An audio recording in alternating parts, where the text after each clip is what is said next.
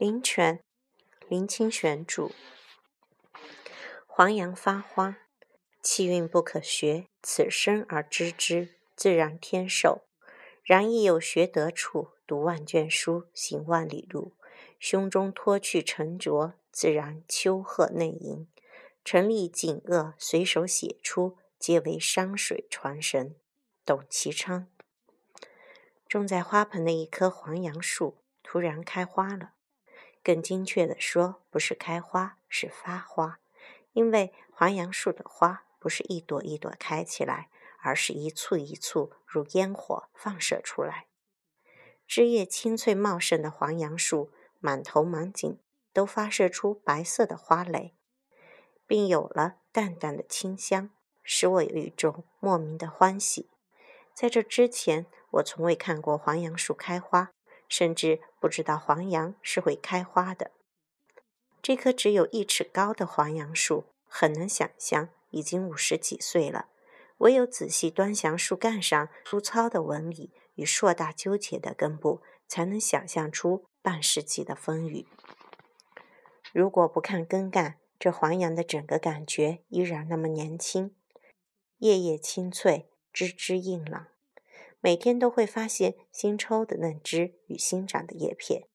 更不可思议的是，现在有满树怒放的花。这非凡美丽的黄杨树是我五十岁生日时妻子送我的礼物。她说：“五十而知天命，这黄杨树就很一副很知天命的样子。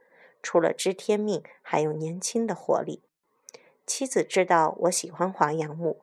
近几年搜集了一些黄杨木的古董雕件，一尊释迦，一尊观音，一件福禄寿三仙，两只案头笑狮，还有一对数百年的古画框。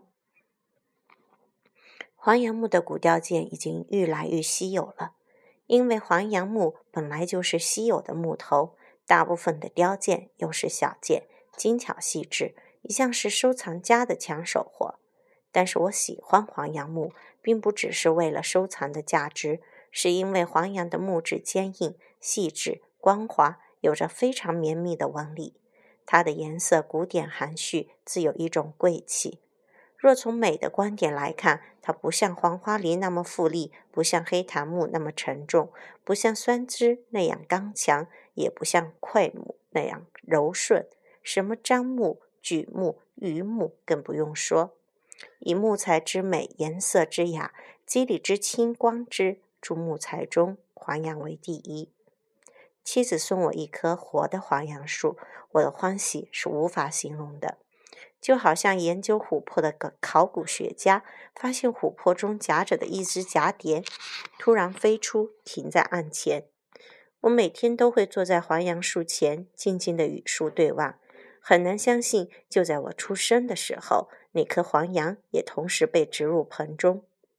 五十年了，黄杨树如果长在森林，应该会有人的十倍高。因为受到花盆与泥土的限制，它竟然只长了一尺。它成长的速度以分离为计。当他想起森林中以丈尺为量的同伴时，不知道有着什么样的心情。幸喜，虽然生在小小的盆中。黄杨并不减损美的风姿，它是一棵美丽黄杨的具体微缩。如果它放大，它也是无以伦比的大树。花盆限制了它，土地局限了它。这五十年来，它依然努力地长成一棵美丽的树，一片叶子也不轻忽。甚至在每年的夏日，它照样的开花结果。森林中的黄杨花果比它大了十倍，但它的清雅芬芳却远胜于它们。当然，它的价值也不会输给那巨大的黄杨树呀。看着黄杨树发花，结出三个角的果子，夏日才进入了秋天。我想到，这好像是文学与人生的关系。人生是一座巨大的森林，文学则是把森林的大树浓缩为小小的盆景。文学必然是受限于时代和社会，正如盆景受限于花盆与泥土。但不论森林中的重尾巨树，或是盆景中的低微小树，我们都可以创造相同的美。北宋最知名的画竹名家文同，字于可，最擅长的就是把丈寻之高的竹画入尺寸之大的画幅，而气势浑雄浑不减。他的好朋友苏东坡曾写过一篇，谈到文同的画竹：“竹之始生，一寸之萌耳，而结叶巨焉。此雕复蛇夫，以至于借拔时寻者，生而有之也。今画者乃节节而为之，叶叶而累之，岂复有竹乎？故画竹必先得成竹于胸中，执笔熟视，乃见其所欲画者。”急起从之，振柄直遂，以追其所见，如兔起胡落，少纵则是也。予可知教育如此，予不能然也。而心识其所以然，夫既心识其所以然而不能然者，内外内外不一，心手不相应，不学之过也。故凡有见于中而操之不熟者。平均自是了然，而临时呼焉丧之，岂独竹乎？苏东坡谈的是，虽是竹子，却也是自己的创作心得。先是要成竹在胸，从一寸之门的小竹子，到剑拔十丈的大竹子，都看见它活生生的样子。在竹子与新手交汇的某一点上，创作的灵感是少纵则逝。虽然竹子是静态的，创作的心却是活泼生动，要追逐竹子的神韵与美感。创作到了最后的境界，则是心手相应。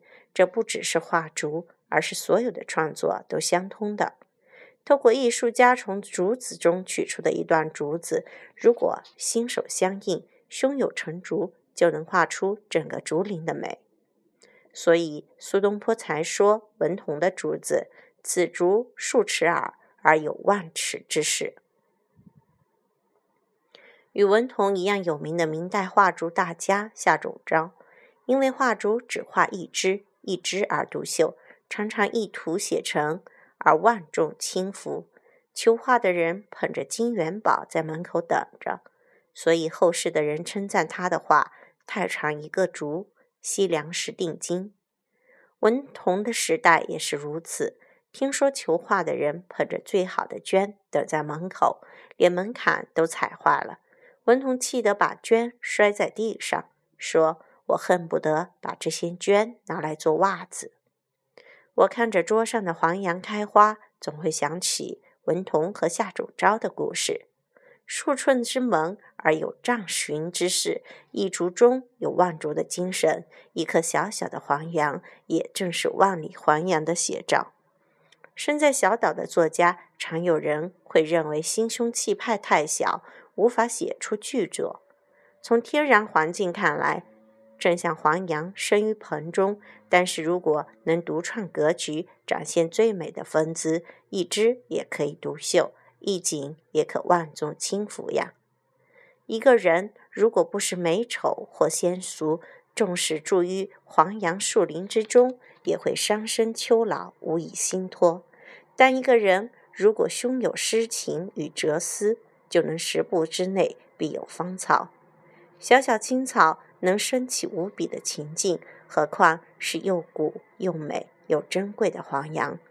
年过五十还开出满树奇花，简直是气象万千，时空巨涌了。遇到有火眼金睛的创作者，莫说是一整棵黄杨树。只要有三寸见方的一块小一小块黄杨木，就能无疑的表露佛陀的智慧与菩萨的慈悲，使见到的人都动容脸目，心眼俱开，受到真善的启发，美圣的感动，一切也就那样的动然明白了。文章本天成，妙手偶得之。天成与妙手，人间处处。需要的是迥然的慧眼，在发芽处，在开花时，在结果的一刻，在凋零的当下，有着灵醒的一瞥。